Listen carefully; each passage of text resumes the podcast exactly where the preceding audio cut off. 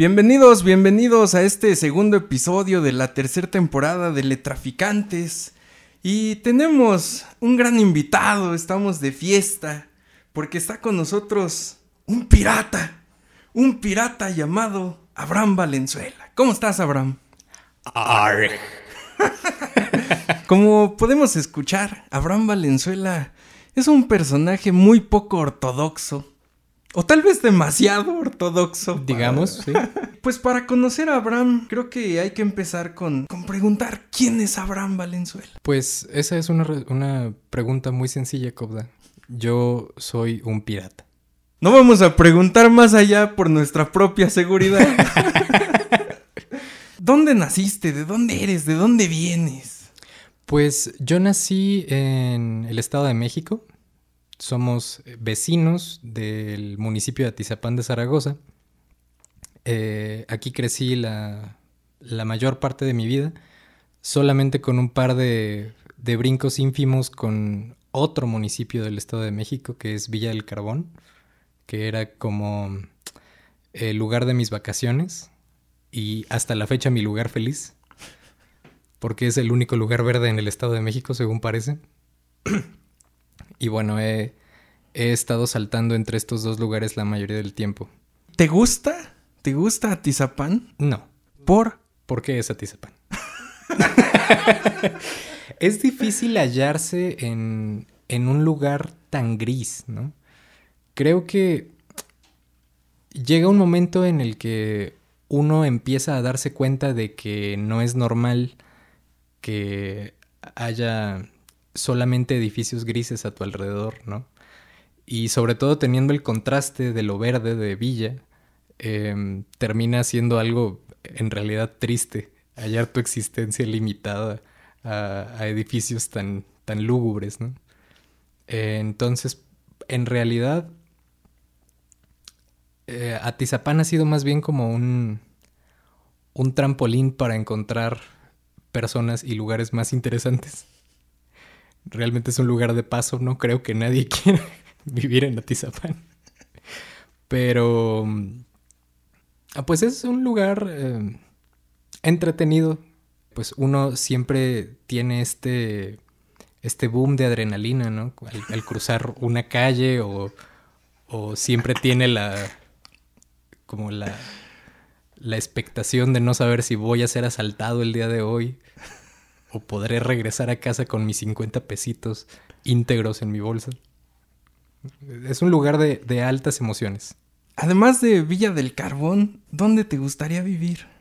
Ahora mismo tengo proyectado el norte de nuestro país. Dentro de poco me voy a, a Ensenada, Baja California, que también es, es un lugar eh, gris de alguna forma, pero por motivos diferentes. Es gris porque la planicie de las carreteras está bastante bien marcada en, en la geografía de la ciudad. ¿no? A mí me gusta mucho eh, esta impresión de que si tú, si tú miras hacia abajo vas a encontrar el mismo gris de toda la vida, pero apenas levantes un poco de la cabeza te vas a encontrar con un cielo abierto eh, que no está manchado por edificios de más de dos plantas, lo cual es algo muy raro de encontrar en, en nuestras latitudes. Eh, además de la, de la calma de, de, una ciudad pequeña y de una comida deliciosa. ¿Y por qué Baja California por sobre otros estados? Mira, en realidad creo que no hay ningún, ningún motivo en particular, más allá de que tengo varios amigos muy queridos eh, radicando allá. Definitivamente me gustaría pasar el tiempo con ellos. Y yo no subestimo el valor de la alta gastronomía dentro de la vida de una persona. Creo que es de las cosas que pueden distraernos del sinsentido de vez en cuando. Todo, todo se pasa mejor con un taquito de pescado. Yendo a, a tu formación académica, tú no empezaste estudiando letras. No. ¿Cómo terminaste en, en la literatura? Bueno, yo empecé relativamente cerca de la literatura, más o menos a una planta de distancia, porque estudié en la Facultad de Estudios Superiores Acatlán filosofía, primero. Eh, estuve ahí dos años, me di cuenta de que detestaba profundamente la filosofía y decidí cambiarme a letras, donde me di cuenta de que detestaba profundamente las letras también. Aunque déjame decirte que en estos últimos meses me he dado cuenta de que mi problema nunca fue ni con la filosofía ni con la literatura. Mi problema siempre fue con la academia, que era eh, la cosa que surcaba ambas y la razón por la cual estoy destinado a fracasar en ambas. ¿no? Porque realmente no soporto este, la cárcel de la academia. ¿no? Eh, el último rato he estado leyendo filosofía de nuevo y me ha gustado mucho. Eh, leer literatura por mi cuenta también me gusta mucho, pero en cuanto está regida por un plan de estudios ya empieza a haber problemas. Entonces, em, pues esa ha sido, ha sido la trayectoria. Llegué a plantearme en un momento si valdría la pena estudiar, por ejemplo, artes visuales o artes plásticas o incluso sociología, que que son disciplinas en las que me gustaría profundizar, pero me doy cuenta de que el hecho de estudiarla en el sistema escolarizado ya sería una sentencia de fracaso una vez más, ¿no? Entonces yo prefiero evitarlo en la medida de lo posible y, y limitar mis investigaciones a lo que yo pueda hacer por mis propios medios. Así como lees literatura y escribes literatura, también lees filosofía, pero ¿haces filosofía? Te diría que no, porque todavía no tengo un libro completo de filosofía. Lo más cercano que tengo son ensayos, pero eh, ahorita, con el gran descubrimiento del anarquismo que fue el último rato en el que he pasado, que tú te ríes, pero la verdad es, es este, una de mis grandes aficiones, eh, realmente estoy planteándome escribir algo de, filosofía, precisamente de filosofía política, y pues aquí el inconveniente viene a ser el mismo, ¿no? Cómo uno escribe sin salir de la academia, pues uno no termina haciendo filosofía, ¿no? Sería otra cosa de literatura. Ahora, en cuanto a tu trayectoria literaria y laboral, te has inmiscuido de, forma pues seria, digamos, en, trabajos o proyectos literarios y o filosóficos? Literarios nada más, eh, precisamente enfocados en la edición y en la publicación de textos, ¿no? Aunque esto también me ha dado eh, bastantes decepciones, referentes sobre todo a que es, es realmente difícil llevar a cabo un proyecto editorial ajeno a lo académico. En cuanto a los valores que uno eh, tiene que trabajar en la editorial, eh, siempre terminas discriminando textos porque no se apegan a, a, estos requerimientos. Como que uno le da más prioridad a, a los trabajos académicos y pues termina resultando bastante molesto a fin de cuentas. ¿no? ¿Qué propondrías en contra de lo académico? ¿Cuál es la solución? Pues dejar de hacerles caso. es tan sencillo como esto. La academia plantea ciertos valores eh, a los cuales le da privilegio, ¿no? Y eso es lo que llama literatura de verdad. Lo demás es literatura con minúsculas, son géneros menores, son cosas sin importancia, ¿no? Y cuando algo dentro de ese sistema llega a cobrar relevancia, lo fagocita y termina integrándolo a su propio sistema, que en este caso eh, lo primero en lo que pienso es en la minificción. La minificción siempre fue considerada en el siglo XX como un género menor, como algo, pues que estaba ahí, que estaba chistoso, pero que no valía tanto la pena, ¿no? Y en cambio ahora ya se le empieza a dar la relevancia de un género como el cuento o como la poesía, aunque todavía existe ese prejuicio, ¿no? Entonces, pues yo diría que no, no hay motivo para seguir prestándole atención a lo que a unos viejitos les gusta y fingir que nos gusta eso, ¿no? Porque también creo que es algo que sucede a menudo, que damos por sentado que si estas personas importantes les gusta eh, estos géneros, pues es porque valen la pena y que si, discriminan a otros, pues es porque no vale la pena.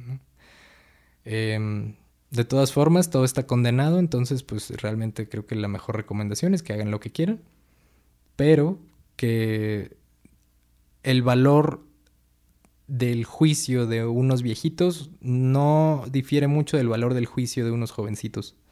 Una, una pregunta que nos intriga mucho es, no cuándo comenzaste a escribir, sino cuándo comenzaste a leer. Uh, ¿cuándo comencé a leer? Híjole, es una pregunta complicada. Mi mamá estudió filosofía. Ella también cometió ese error. Y curiosamente también la abandonó por ahí del cuarto semestre. Pero ella se quedó con el hábito de la lectura. Entonces, durante mi crecimiento, todo el tiempo estuve conviviendo con libros. Yo creo que desde los cuatro cinco años ya andaba viendo mafaldas, por lo menos regadas en la casa, aunque solamente me, llamaran la atención los dibujitos. Em, pero el hábito de la lectura siempre estuvo ahí y tuve la fortuna de que mi madre me, me complació todo lo que yo le pedí de libros. Eh, yo solamente tenía que decir, ese me gusta y ese lo tenía en la noche en casa. Entonces, realmente tuve eh, una ventaja considerable, creo, con respecto a, a otras personas que pues en la familia no leen y creo que es la mejor forma de entrar a la lectura, ¿no? Una, una recomendación familiar siempre va a ser eh, la forma más sencilla y más directa de que tú mismo te intereses por, por la lectura. ¿Y, ¿Y, hay algún momento, algún libro en específico que tú recuerdes como ese, ese punto en tu vida donde te enamoraste de las letras? Mm, estoy casi completamente seguro de que fue El Hobbit de Tolkien y tenía como 12 años más o menos. Em, eh, originalmente me había interesado otro libro que era eh, El Sinmarillion, pero eh, mi madre tuvo la, la afortunada puntada de decirme que ese no era el mejor libro para comenzar y que mejor le entrara con, con una historia más, eh, pues más adecuada para mí. Yo creo que ese fue un, un buen hito. El otro, cuando me decidí a, a, escribir, creo que fue cuando empecé a clavarme con Lovecraft. Que es, es una de esas cosas que, que uno termina como como maldiciendo su origen, ¿no? ¿Por qué tengo que venir de este viejo racista? Pero, pues sí, eh, más o menos a mis 15 años empecé a, leer literatura de horror, que fue eh, mi afición durante muchísimos años. Y con eso fue con lo que me enganché completamente. Ya en ese momento era imposible que me, que me saliera de la literatura. Eh, hoy en día, ¿hay alguna literatura que te guste por sobre las demás? ¿Algún género, algún estilo? Me he encontrado con, con una afición particular hacia la literatura húngara, pero es porque yo estoy seguro de que la literatura húngara está profundamente conectada con la literatura mexicana. No más que nos separan este, unos cuantos kilómetros. Me he dado cuenta de que conforme, conforme más leo la literatura húngara, más puedo entender mi propia realidad. Y eso me parece fascinante porque son eh, contextos aparentemente distintos. No más que cuando empiezas a investigar de historia te das cuenta, bueno, pues Hungría está dentro de esos países que están relegados del éxito económico europeo entonces México está relegado del éxito económico norteamericano. Eh, hay una, una, profunda reverencia por una tradición extraña, mística, que nosotros también tenemos. Em, hay, hay una profunda sensación de dolor dentro de, dentro de la literatura húngara que creo que también nosotros la tenemos. Y a fin de cuentas, lo que a mí me gusta de la literatura es que pueda expresar algo del ser humano, ¿no? Como que es una pieza que ayuda a, entender y a delimitar qué somos. Pues he encontrado muchas piezas de mí dentro de la literatura húngara, así como me ha pasado con la literatura mexicana. Y un estilo o una corriente, pues creo que no podría decir algo así. A mí me gustan las cosas que están fuera de los estilos y de las corrientes. Entonces, el hecho de decir, bueno, a mí me gustan los raros, es como, como agarrar un cajón desastre y decir, bueno, esto es lo que me gusta. Realmente me gustan muchas cosas que son muy diferentes entre sí, nomás tienen en común que tienen un chiquitito, aunque sea, de rebeldía. Y, más o menos mi prueba para, para ver si me gusta o no es, ¿a un académico le gustaría? ¿No? Ok, va ganando, me gusta. Muy, muy buen punto de, de, partida. Y entonces, como escritor, ¿tampoco te adscribes a una corriente literaria? No, en lo absoluto. Es, es más o menos el mismo dilema que con las vanguardias, ¿no? Como que cuando uno se, se suscribe a una vanguardia, se está declarando perdedor desde el principio. Si esa vanguardia triunfa, pues fracasó.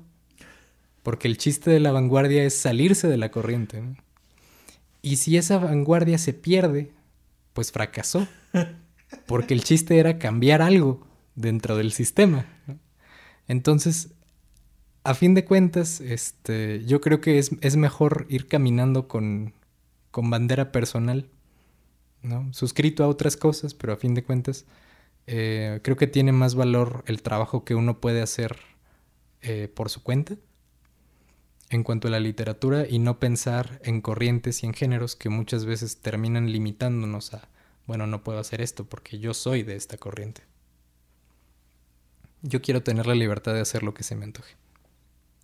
Ok, ¿Y, y, crees que en algún punto esta, esta libertad, esta anarquía literaria, creativa, pudiera llegar a consolidarse como pues lo, lo, académico, lo formal? Sí puede. Pues es lo que pasó con las vanguardias precisamente, ¿no? Ahora mismo ya eh, están dentro de los libros de historia como pues una parte necesaria, ¿no? Más o menos al mismo nivel que el romanticismo o que el neoclásico, lo que tú quieras. Eh, probablemente si, si las suficientes personas se pusieran de acuerdo y tuvieran la suficiente inversión de capital privado para volverse gente importante, pues terminarían, terminaríamos haciendo la misma mafia que traen ahorita con, con el arte conceptual, ¿no? El caso es que pues yo no quiero llegar a ser como Jeff Koons. sí me interesa el dinero, no me interesa. Entonces, ¿cómo te sentirías uh -huh. en tu ancianidad o más allá, uh -huh. en el Camposanto, uh -huh.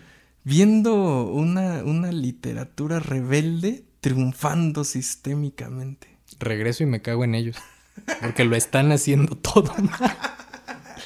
No, a fin de cuentas, eh, creo que el punto de la rebeldía, o sea, el punto al que tenemos que aspirar como rebeldes, no es a cambiar el sistema por uno que nos guste más, sino a abolir todos los sistemas, ¿no? Como a, cambiarlo por algo que no acabaría siendo un sistema, sino acabaría siendo algo fuera de sistemas, donde cada quien puede hacer lo que le gusta, ¿no? y que conecte con las personas que conectan con eso y sin mayor preocupación más allá de de la producción misma, ¿no? que igual me, me, molesta la palabra producción porque es palabra capitalista. Y en la filosofía, ¿crees que sería conveniente hacer lo mismo? Simón, que sí. En, en caso de la filosofía, eh, ya están puestas las bases, que es la posmodernidad. Y, y tantito, un, pasito para, para, el lado es el anarquismo. Creo que esas son como las dos eh, vertientes que, pues digamos que más nos convienen. Ahora, ¿nos conviene a quién? Porque a ciertas personas claramente no. Y entre otras cosas, por eso es que ha, estado tan, tan en bajo perfil. Pero fíjate que me he encontrado eh, gratamente muchas personas que andan haciendo cosas en internet eh, que tienen que ver con, con, difusión de este tipo de ideas y me tiene muy contento. En parte por eso ando acá, porque creo que em, con todo, con toda y, y, sus partes este, mercantiles, el internet sigue siendo algo muy importante para que, para que puedan desarrollarse ideas eh, ácratas o, ideas, eh, digamos, aquello que va a, a, seguir después de la posmodernidad. ¿Y, crees que esto sea posible? Ojalá que sí. Pero ¿en qué forma sacarlo? Sacarlo de la pantalla y llevarlo a una vida cotidiana. ¿Sabes cuál es el inconveniente, Cobda? Que yo sinceramente pienso que lo único que hace falta son pues ganas y organización, ¿no? Em, el espacio que estás teniendo tú acá, por ejemplo, de alguna forma es sacarlo de la cabeza y pasarlo a la pantalla. Ahora, la forma de vivir el, el anarquismo a mí me gusta mucho porque pues no es una serie de cosas eh, que uno tiene que hacer, ¿no? Sino pues hacer lo que uno considere que sea mejor, más allá de una, de una serie de pautas, es más bien como una brújula moral que uno tiene que usar para ir haciendo sus cosas. Y me parece que es muy fácil adoptar esto. Solo hace falta un poco de, de espíritu crítico y un poco de tiempo pensando para encontrar las propias respuestas, que ahora que lo estoy verbalizando creo que es más complicado de lo que yo pensaba. Tu libro se titula Las noches rotas. Efectivamente. ¿Cuál es el sesgo con Francisco Tario? Uy, es mi papá. Cuando yo estaba atravesando la crisis, la crisis que tuve bastante fuerte con la literatura tradicional, eh, un gran amigo, Misael Maqueda, me regaló un librazo que está eh, profundamente subestimado, que es de Lectorum, que se llama La Semana Escarlata. La Semana Escarlata. Que es una colección de cuentos de este autor genial que es Francisco Tario. Y yo me encontré con un autor mexicano que no le pide nada a cualquier autor eh, norteamericano o inglés hablando de fantasía. A un autor que encontró un formato increíble para trabajar ideas que no embonan bien con el cuento tradicional. Y pues eso me llevó a leer el volumen completo que se llama Las noches. Un, libro dedicado a, a, una suerte de experimentación con el monólogo interior, que vale muchísimo la pena y que le recomendaría a todos que, que lo leyeran si pueden. Eh, lo tiene editado el Fondo, lo tiene editado Lectorum y creo que lo tiene editado Atalanta. Entonces hay para todos los bolsillos. Que es de verdad un libro que no tiene ningún tipo de desperdicio. Sí, eh, de hecho, eh, bueno, las noches de Francisco Tario, para quien no lo ha leído, él da voz a objetos que o personajes, ¿no? Está también el perro, ¿no? No, es en sí un objeto, un animal que pues generalmente pues no, no tienen voz, no tienen ni siquiera un flujo de conciencia o de pensamiento. Es un, librazo, por supuesto. Es, es, Toy Story, para que sea una referencia más cercana. Lo que hace Francisco Tario es conjurar este, este momento de, del día, que es la noche, como ese momento donde se les concede como a Cenicienta, ¿no? Tienes toda la noche para ser tú, para pensar, para, para, para sentir. Tú rompes esa noche. Claro, es, es una doble fractura. El sistema de Francisco Tario se limita a lo que tú ya dijiste. Eh, le da voz a objetos y a. y a. pues entidades que normalmente no. no participan de esto que es el pensamiento, ¿no? Pero bajo una serie de reglas muy bien establecidas. Nada más habla una persona por noche, eh, solamente se trata de la noche de un objeto y está encerrado dentro, dentro de lo que podríamos llamar un cuento tradicional, salvo una excepción, que es un cuentazo, bueno, un textazo, porque realmente no creo que sea un cuento, que se llama La noche de dos genios raros, que es más bien una obra de teatro. Entonces leyendo esto dije, bueno, pues la noche ya está ahí, pero hay todavía más cosas detrás de la noche, ¿no? La noche se puede romper. Y esto fue lo que me dio la idea de, de desarrollar este proyectito que es mi libro. Eh, y pues claramente de ahí también el título, ¿no? Y hay un intento, eh, tras romper las noches, en repararlas. No. El objetivo es seguir rompiéndolas y seguir rompiéndolas y seguir rompiéndolas hasta donde me sea posible. La estructura del libro eh, se divide en tres partes, ¿no? cada una más rota, poco a poquito. En el libro lo que intenté hacer fue ir rompiendo con estructuras y con convenciones del género y de la literatura al final, porque termina tocando más de un género. Aunque el último texto creo que está bastante roto, creo que todavía se puede romper más. Y por eso es que este es el volumen 1 apenas, porque el objetivo es continuar rompiendo todo lo que me quede de vida. Pues al final nunca terminas, ¿no? De romper algo. Precisamente tú lo dices, ¿no? Se puede fragmentar cada vez en, pedazos infinitesimales y nunca hay un fin. ¿No, ¿No te genera cierta frustración pensar que nunca se puede terminar de romper? Al contrario, es emocionante. Yo, yo batallé mucho, me llevó al psicólogo esa, esa crisis cuando terminé el libro por primera vez. Terminé el libro y dije, puta, ¿y ahora qué? Esto es todo, aquí se va a acabar, ya no puedo hacer nada después porque vivía con el temor constante de despertar una mañana y darme cuenta de que escribí estupideces en 300 páginas y, no poder ir a hacer nada para corregirlo.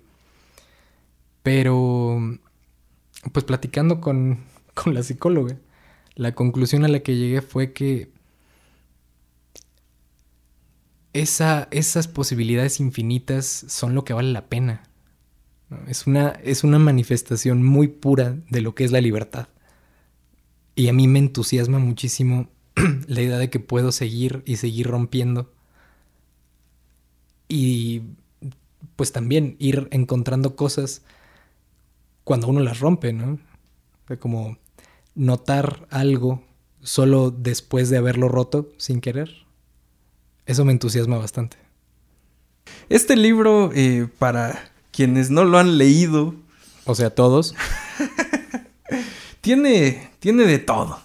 Tiene, tiene humor, tiene teatro, minificción, metaficción, tiene soliloquios, fábulas, tiene cuento, tiene pues textos interlingüísticos, por llamarlos de cierta manera. Tiene poesía. Tiene poesía, tiene, bueno, una hibridación genérica, tiene plagios. Totalmente. Tiene, fórmulas matemáticas, partituras musicales, jeroglíficos, códigos QR y, bueno, hasta una galería, ¿no? Hay, hay arte pictórico, que por cierto, eh, eh no incluye solo obras tuyas en esta, en esta galería, también hay de Elsa Magaña, de Areli Migoni. Platícanos un poco sobre estas colaboraciones.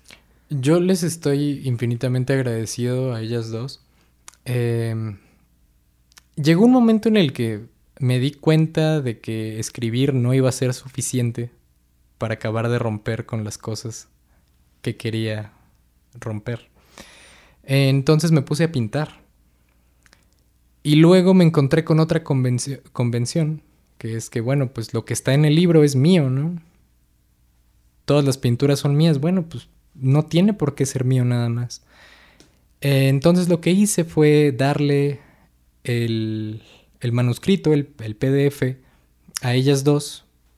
Les pedí que los leyeran y ellas eh, escogieron su noche favorita y la ilustraron, que es algo que a mí me tiene eh, infinitamente feliz porque hicieron cosas que me encantan con, con su trabajo.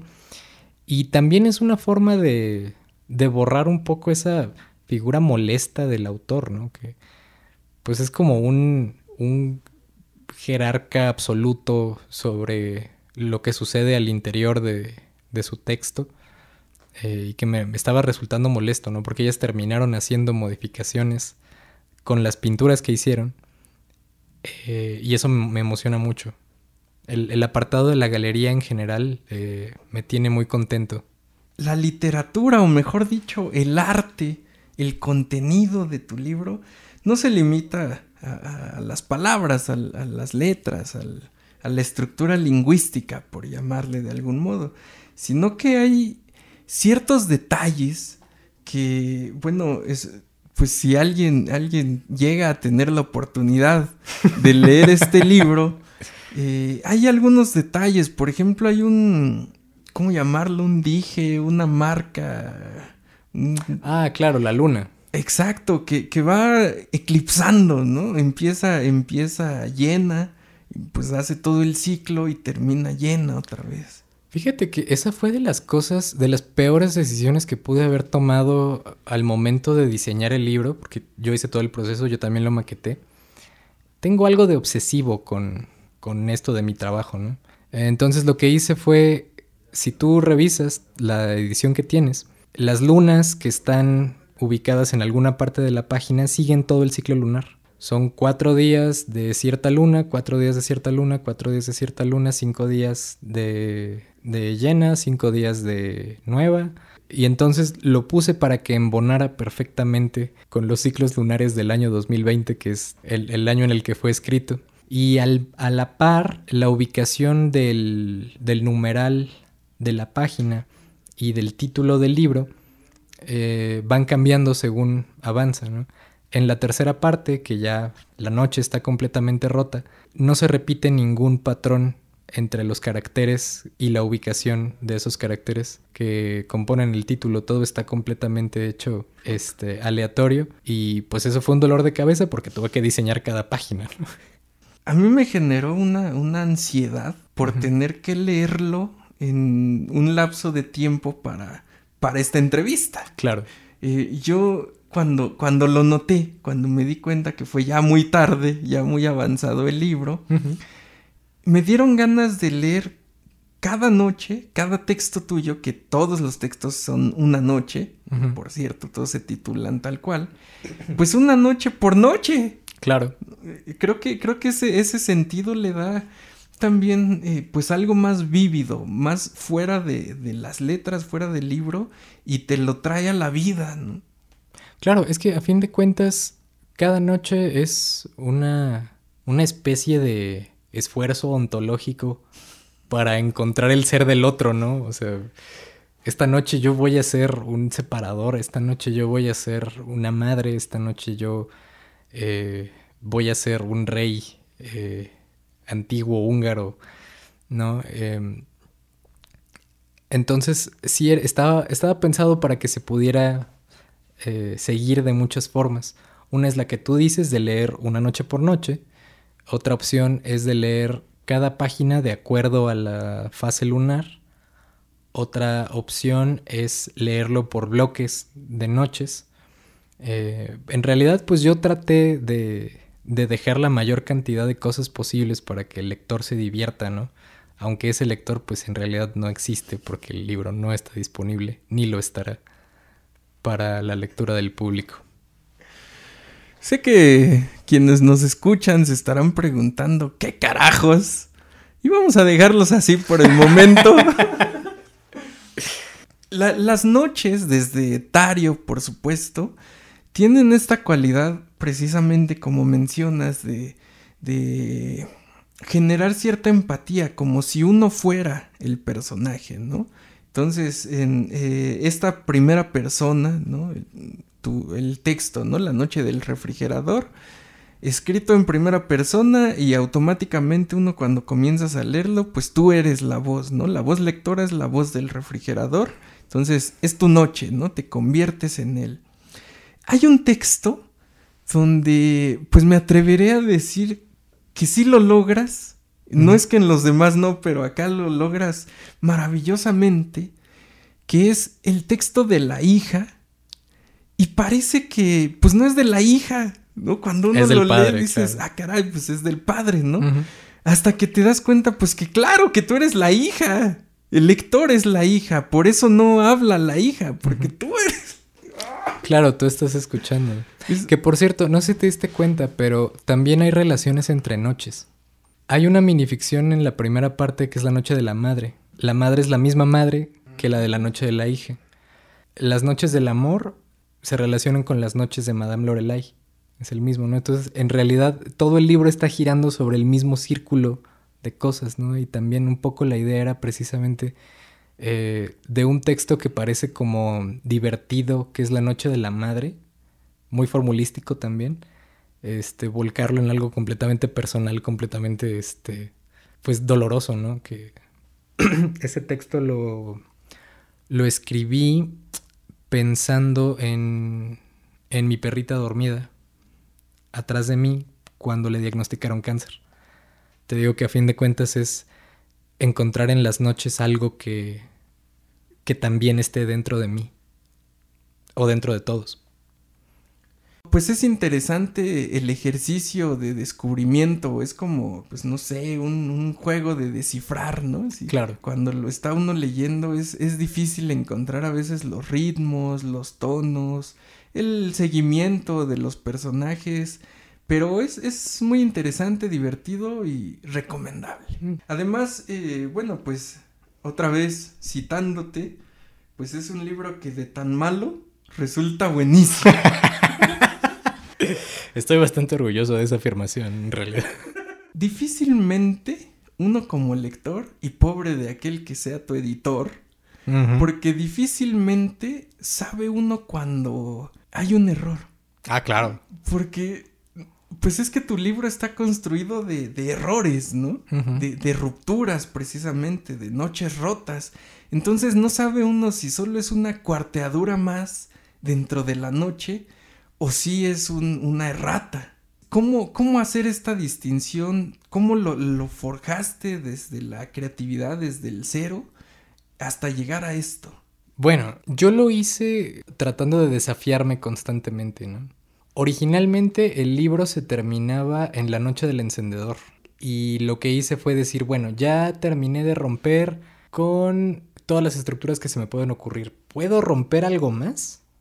Y eso fue lo que me enviaba a, escribir un nuevo texto. Es la idea de, de que esa grieta continúa conforme avanzas en el libro, ¿no? Y que al final se te termina desmoronando todo lo que ya tienes en las manos. Yo creo que la, diferencia entre ratas y, y este ejercicio, pues, es la idea de hacerlo a conciencia, ¿no? Ahora, para identificar si esa conciencia o, o, es un accidente, de hecho se vuelve algo bastante difícil. Pero pues traté de que, que, se mantuvieran las reglas claras en la medida de lo posible, ¿no? Poco a poco se va perdiendo una sola voz narrativa, poco a poco se va perdiendo eh, la narratividad dentro de la narración, se van perdiendo las cajas de texto, se van perdiendo los renglones, se van perdiendo el espaciado, se va perdiendo... Traté de, de romperlo todo, ¿no? Y entonces eh, creo que alguien podría ponerse a pensar, bueno, esto es relativamente coherente con la secuencia o solamente es un, un accidente feliz que también Bob Ross era un gran sabio. uno, uno, también puede escribir a partir de esos. No garantiza el éxito, pero eh, es bastante divertido encontrarse con, con estos aciertos eh, discretos, ¿no? Sí, además, bueno, leyendo tu libro nos queda claro que, pues que eres un perfectista. Porque, pensémoslo así, si nos dan a comer boronas de bolillo, si estamos sentados a la mesa y nos espolvorean boronas sobre el mantel, pues es como una carajada, ¿no? Es como un insulto. Entonces, lo que tú haces eh, al ir rompiendo las noches poco a poco a través de estas tres secciones que conforman el libro, es que nos pones primero el bolillo entero. Entonces lo saborea uno y al final, por supuesto, lo que queda son las mismas boronas, pero después de saborear el bolillo hasta las recoge uno, hasta se lame uno el dedo para juntarlas en, en la yema y saborearse las boronas. Cosa que si no estuviera primero el, bolillo entero, pues nos parecería un insulto. Claro, la verdad es que a la fecha la primera parte del libro me parece algo profundamente detestable. Creo que ahí están muchos de los peores accidentes literarios que he tenido en el último tiempo, pero era, era algo necesario que lo practicábamos fuera de cámara, ¿no? Em, si yo no ponía esos cuentos, no se iba a entender el, todo el, proceso del libro, ¿no? Que a fin de cuentas es lo más importante, es un libro de proceso. Y es como, como conforme se modifican las ideas, también se modifica la estructura, ¿no? Entonces, claro, ahora ves, eh, en lugar de un diálogo, pues ves columnas fragmentadas, ¿no? Porque se va rompiendo poco a poco. Em, y lo que dices del bolillo me parece muy bonito porque precisamente estaba pensando un poco como en... en no precisamente en bolillo, pero en estas galletas, como, como en polvorones. Debe ser algo ideático, pero lo que más rico me sabe son las moronitas del final. ¿No? Y, que me digas esto del libro, pues me pone bastante contento porque definitivamente la tercera parte es lo que más me gusta del libro y lo que creo que vale la pena. Para reproducciones, pues bueno, uno puede este, agarrarse un, libro al azar con el título de minificción en la parte de adelante y ya la tiene. Pero pues a, mí me parece algo bastante triste que, que, las repeticiones sean lo que lo que llena los anaqueles en, en las librerías, ¿no? decía este Salvador Novo, este que sus bucólicas poesías son reflejos de reflejos de reflejos. Pues más o menos así andamos con toda la literatura, ¿no? Ya, ya hay que moverle tantito. Y pues ese es el, el impulso de, del, del, libro en general y, y, creo que de toda mi obra. Como tu amigo, como tu amigo, pues tengo que sumar el comentario a, la lista. Estás enfermo. Muy bonita referencia a, mi primera noche. Sí. Hay, este, hay una pregunta que no podemos dejar pasar. ¿Qué carajos traes con los cangrejos? Yo, yo tengo una profunda identificación con, con los crustáceos. los cangrejos no solamente es que, que me gusten, es que me, de alguna forma como me asumo como entidad crustácea. Y tiene que ver mucho con, con ese chiste que me parece pésimo de, de, que alguien se queda pensando en la inmortalidad del cangrejo. Bajo esa lógica, la mitad de, de la población humana es inmortal y no es el caso. Este, no sé exactamente cuál fue la secuencia, tiene que ver con dos textos que aparecen en el libro, pero me gusta la crustaceidad. O sea, mucho tiempo y por algunas cosas firmo como el rey cangrejo.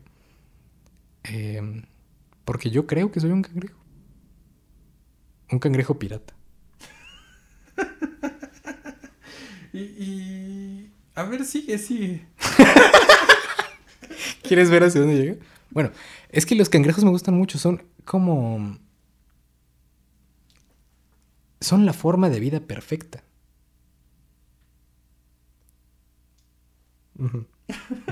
ahora, ahora, sería más valioso ver a Cobda que a mí, pero... Em, lo que pasa es que, o sea, tú puedes, tú puedes ver mucho, mucho de... de las necesidades de, un, de una entidad biológica, de acuerdo a cuáles han sido su, su evolución. ¿no? Los cangrejos no han cambiado mucho, porque son perfectos. Ellos no necesitan más, son un tanque con patitas y pinzas que inventaron la palabra violencia. Esos son los cangrejos.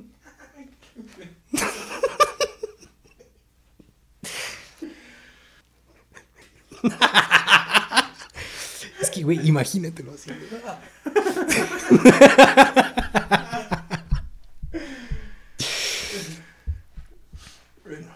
En tus textos vemos que sí se cuela, se cuela bastante pues tu formación filosófica. Lamentablemente sí.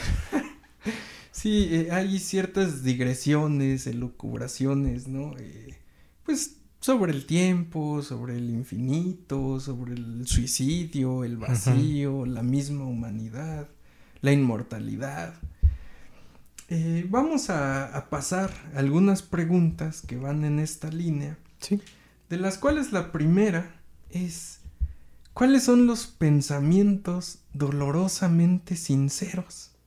¿Nunca te ha pasado que sientes culpa por una idea? Me pasa a mí, por ejemplo, ¿no? Este, he pensado como, claro, es que estaríamos mejor si hubiera alguien, que es la idea del buen tirano de Platón, ¿no? Si hubiera alguien que nos agarrara chingazos a todos para ponernos en orden y, y habría paz, ¿no? Segundo. Pero me siento culpable. Porque pensar eso es como darle pie a, ah, sí, acumula todo el poder que quieras. Este.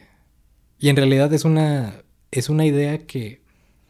Es una idea muy ingenua, ¿no? Porque ese buen tirano, pues realmente no creo que exista, ¿no? La condición de verdad no es condición de, de que sea aceptable o que sea placentero para nosotros, ¿no? Sino que.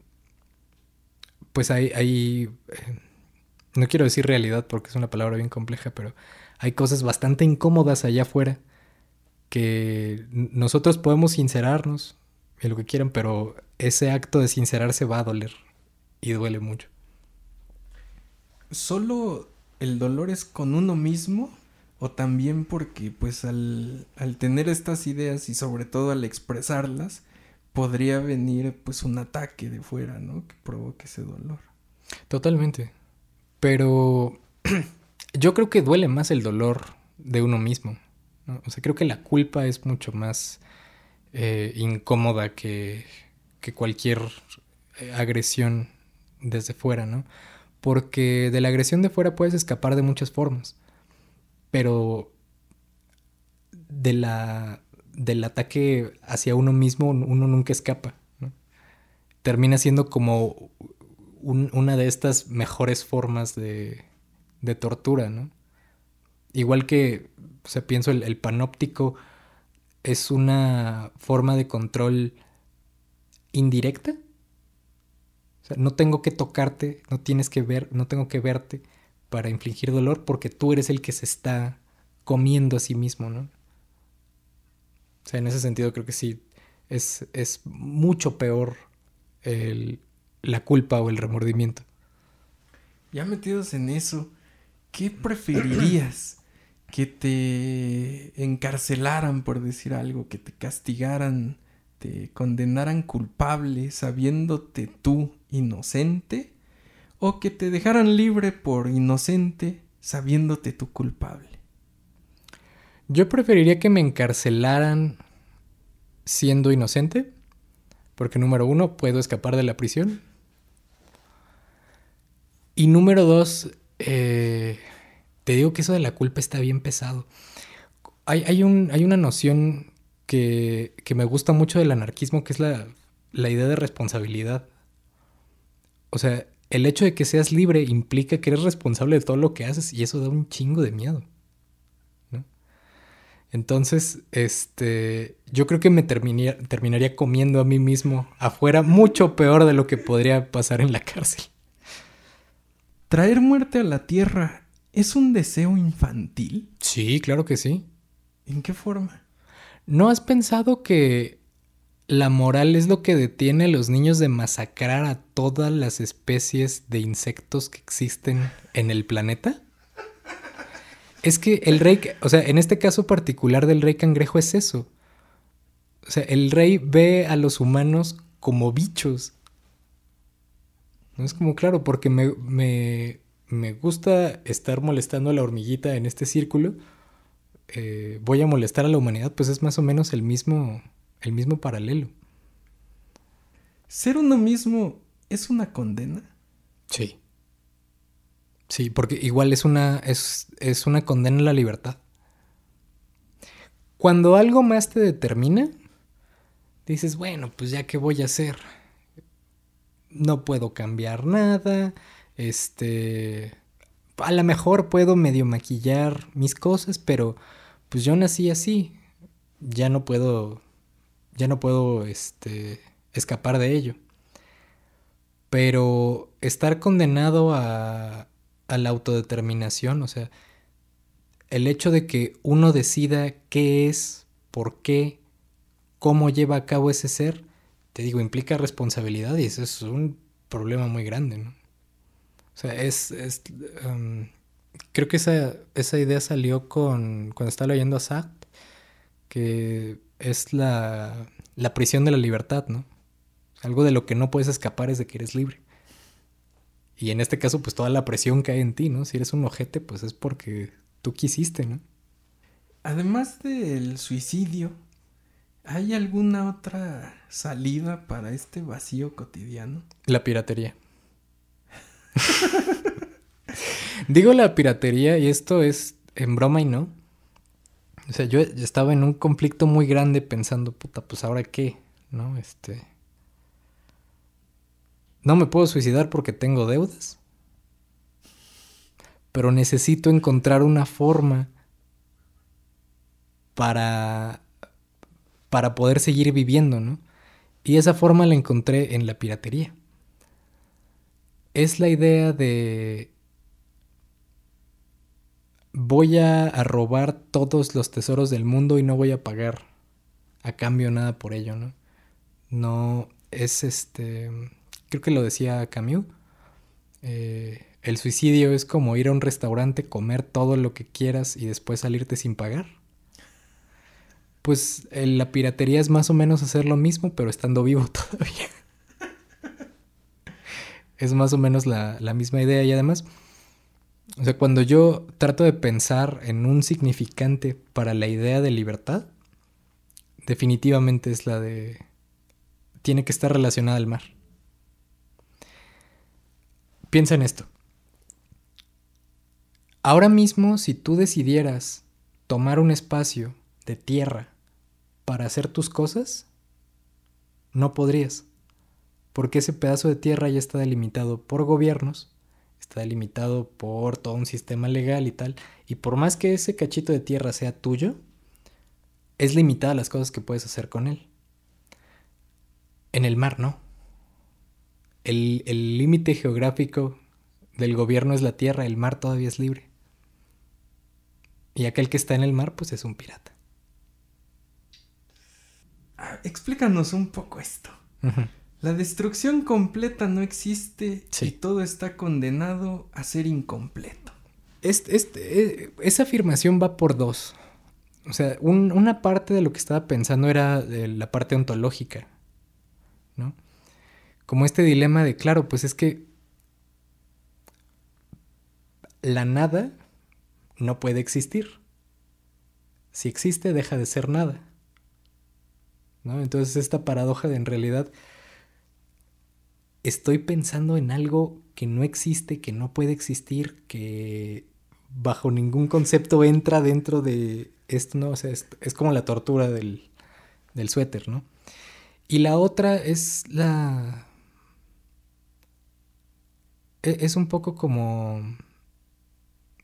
Como, como esta idea que trabajaba Chorán, de a mí no me gustaría morir de una manera extravagante, llamativa, tal. A mí me gustaría morir en silencio, sin que nadie se dé cuenta, como si yo nunca hubiera estado aquí. Pero lo cierto es que eso es medio imposible, ¿no? Porque has conocido personas y mientras estés en el recuerdo de esas personas no acabas de desaparecer. Cuando acabe el recuerdo de esas personas es como que se vuelve una cadena de, de memoria, ¿no? que a lo mejor se diluye pero sigue estando ahí. No importa qué hagas, no puedes dejar de existir. ¿no? No, borrarte de la faz de la Tierra implicaría borrar una muy buena parte de todas las relaciones que estuviste construyendo. Y un poco el, texto trata de eso, de lazos. Entonces, hay, ese tipo de cosas permanecen por más que él quiera, ¿no? Y lo que dice el suéter es, tengo que encontrar algo que diluya la existencia ya que nada pueda borrarla. Tengo que encontrar algo que lo difumine, que lo deje claro, que lo vuelva todo un uno, ¿no? Para que, para que ya no pueda existir este o sea, sería lo más cercano a dejar de existir. Y me gusta esta idea que mencionas como de, la destrucción total no es en sí desaparecerlo, solo es desaparecer la frontera con los demás conceptos. Borrar los límites. Qué chulada. Es lo que Hegel decía que era la, la diferencia, ¿no? O sea, es como darte cuenta de que la diferencia realmente no existe, solamente es un estado de potencia posterior, pero que es la misma cosa. La nada solo es una idea y las ideas nunca son suficientes. Eh, ahí es el tema del ideal, ¿no? O sea, por más que yo pueda tener un postulado, el que tú quieras, político, filosófico, lo que sea, es una idea. No es completamente compatible con la realidad. No, de hecho, pues ahorita la tendencia es a decir que cada persona experimenta una realidad diferente, ¿no? Entonces las ideas son algo bien abstracto que tienes tú, que crees que es lo mismo que tiene el otro, pero en realidad no hay ninguna certeza de que sea así. O sea, tener una idea no alcanza, porque ni siquiera puedes tener certeza de que la transmitiste bien, ¿no? Entonces, aunque él, creo que en ese caso está eh, huyendo de la nada, no es suficiente. O sea, porque nada más es una idea, no alcanza a describir todo el terror que está sintiendo en ese momento, ¿no? De tener que enfrentarse como, pues es que no tengo forma de, de abarcar esto. Ni de entenderlo, nomás sé que anda por ahí. Debe ser horrible sentir. El paroxismo de la vida no son las cimas de la felicidad o del sufrimiento, sino los abismos de la calma. Ay, Guácala, qué pinche dramático. claro, es que uno está acostumbrado a pensar, ¿no? Como que el mejor, eh, como, que el estado más grande que se puede conseguir, pues es o un orgasmo o, una eh, depresión absoluta, ¿no? Pero en realidad lo que de verdad te hace, te hace sentir lo que es estar vivo es estar aburrido. Denle el premio Nobel este cabrón. es que es como decir, pues es que no hay. Ah, Heidegger ponía una, pregunta que me gusta mucho que era: Cuando estás aburrido, ¿de qué estás aburrido? De, nada. Estás aburrido de todo. Estás más cercano a la nada que, que al todo. Que al ser, pues el aburrimiento es una cosa bien extraña porque es como una... ¿Cómo decirlo? Como una anomalía dentro de la existencia, ¿no? Más ahora que estamos tan acostumbrados a estímulos, pues estar aburrido es como, ay cabrón, ¿qué estoy sintiendo? Y pues me imagino que ese es el, pues así, el, el estornudo letal de, de estar vivo, ¿no? Sentirse aburrido. Que es terrible. Qué terrible es vivir de las migajas de un sueño. Pues en esas andamos, campeón. Yo soñaba con, con muchas cosas y ahorita pues estoy recogiendo ahí con el dedo las migajitas que se puedan porque la neta no está saliendo. Pero, pues fíjate que ahora discrepo con, con ese personaje. A mí me está, me está gustando bastante las migajitas. Y bueno, pues solo nos queda una pregunta. ¿Qué será este libro? Y hay que decirla muchas veces. Va, va ganando más la, la ocurrencia que otra cosa. que la trascendencia. Vamos a hacer un, un ejercicio final. Es un ejercicio de, de relación libre. Yo te digo una palabra, tú me respondes con la primera palabra que se te venga a la mente. Ok. Noche, Dario. aburrimiento, Vida. recuerdo, Ayer. vacío, Todo. tiempo, Largo. humanidad, Pendejos. cangrejo, Rey. fidelidad, Perro. vida, Muerte. literatura, Mierda. inocencia, Divertido. culpa, Ah, mira, me mataste. Es que no me vino una palabra. eh. Mira, qué interesante. No tengo culpa de nada. Con las tenazas al sol. güey. Anarquismo, Felicidad. Orgasmo, Anarquismo.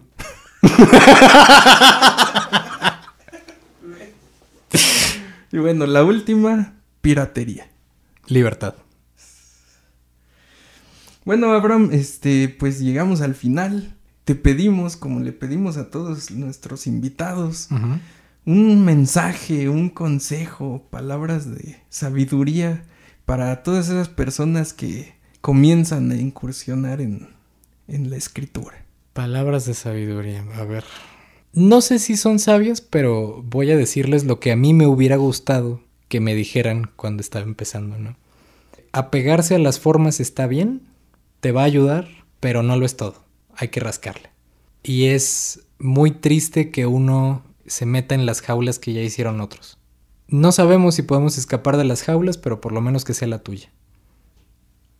Contacto, redes, donde te podemos leer, si queremos leer a Abraham Valenzuela. Bueno, si alguien quiere. El libro no va a ser publicado, pero lo que podemos hacer es, véanme en Instagram. Me pueden escribir, yo les mando el, el documento, el, el PDF. Pues es, es el mejor trato que puedo ofrecerles. En Instagram me encuentran como arroba el.rey.cangrejo, como Abraham Valenzuela en Facebook también, The Crap Lord, entre paréntesis. Ok, y bueno, pues también vamos a fungir como intermediarios. Si alguno de los que nos están escuchando tiene interés por este libro, pues también a través de nuestras plataformas, mándenos un mensajito y los ponemos en contacto directo con el Rey Cangrejo. Claro que sí, nomás eh, algo, algo que tengo que advertir es que nadie va a leer el mismo libro. Porque constantemente le estoy moviendo cosas. Entonces, pues les entregaré la versión más actualizada, es todo lo que puedo ofrecer. Y un yogurt. ¿Qué, qué hay para el futuro? ¿Qué proyectos tienes? Bueno, eh, las, las noches también es como una, como una declaración de intenciones. Es la declaración de que yo ya terminé con la literatura tradicional. Me estoy dedicando a escribir otras cosas, pero están igual de malitas que la tercera parte. Supongo que eventualmente también, pues no sé, podrán preguntarme por ellas porque tampoco pienso publicarlas. Pero yo estoy feliz con el hecho de seguir escribiendo. Tengo otras dos novelitas y otro libro, también raro, pero ahora completamente raro. Y pues en eso es en lo que estoy trabajando. Pues muchas gracias, muchas gracias por escucharnos, a todos los que nos, nos escuchan. Recuerden seguirnos por todas nuestras plataformas, Anchor, Spotify, Google Podcasts, Facebook, Instagram, YouTube. Y por nuestro correo letraficantes316 arroba gmail.com. Ahí estamos para servirles. ¿Algún, ¿Alguna despedida, amenaza, saludos? Vámonos.